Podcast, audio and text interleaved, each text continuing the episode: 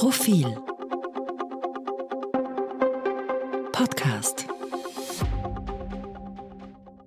Sie hören den aktuellen Profil-Leitartikel, geschrieben und gelesen von Eva Linsinger. Superheld Babler. Der neue SPÖ-Chef wird von Kritikern vernichtet und von Fans zum Erlöser verklärt.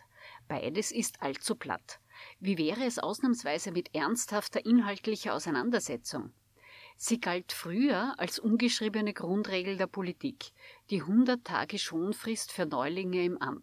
Ihr Schöpfer ist Franklin D. Roosevelt, jener legendäre Präsident der USA, der mitten in der verheerenden Weltwirtschaftskrise in den 1930er Jahren ins Weiße Haus einzog, mit Hochdruck sein Wirtschafts- und Sozialprogramm New Deal erarbeitete und dafür bei Politkonkurrenz, Medien und Öffentlichkeit um 100 Tage Schonfrist bat.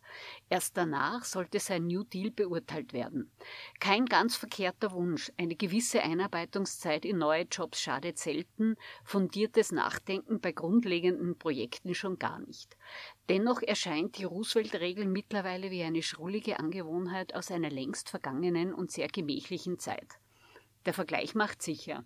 Würde die 100 Tage Schonfrist noch gelten, dann könnte etwa der Kurs des neuen SPÖ-Chefs Andreas Babler überhaupt erst Mitte September beurteilt werden. Klingt absurd, ist es auch. Derartige Langsamkeit wäre heute unvorstellbar.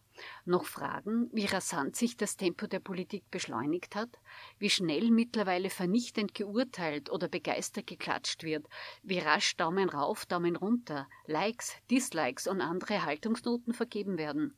Social Media lassen die Aufregungsspirale immer rascher und immer aufgeheizter rotieren und produzieren nachgerade hysterische Politdebatten, wie sich, exemplarisch wie aus dem Politlehrbuch, an den ersten 20 Tagen von Andreas Babler als SPÖ-Chef besichtigen lässt.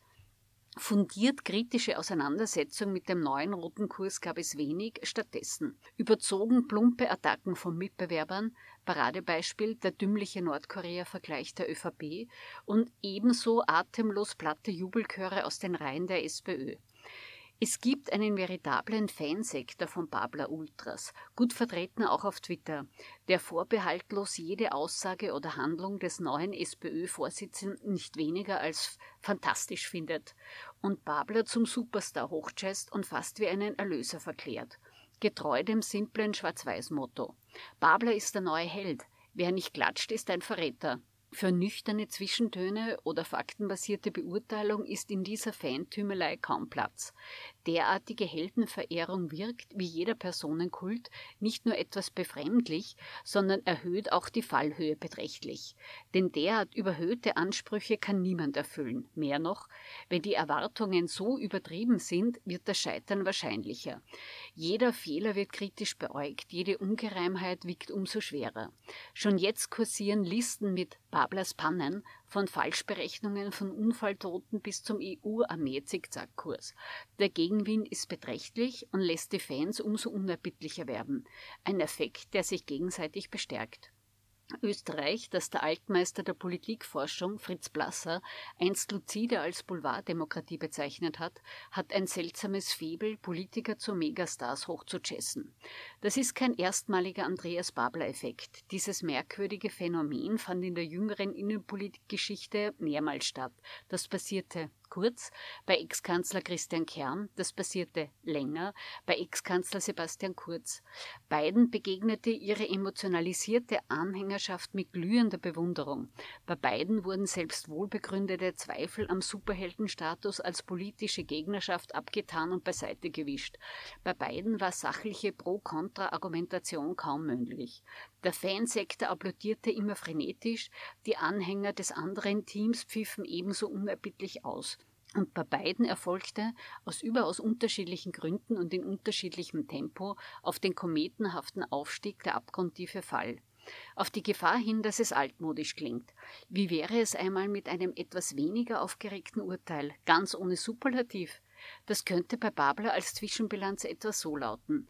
Er führt Österreich natürlich nicht schnurstracks in den finsteren Kryptokommunismus, ist aber genauso wenig der gloriose Instant-Wunderheiler für Probleme aller Art sondern Babler setzt konturierte inhaltliche Akzente, versucht der müde gewordenen Sozialdemokratie neues Leben einzuhauchen und erzeugt bei manchen so etwas wie Begeisterung.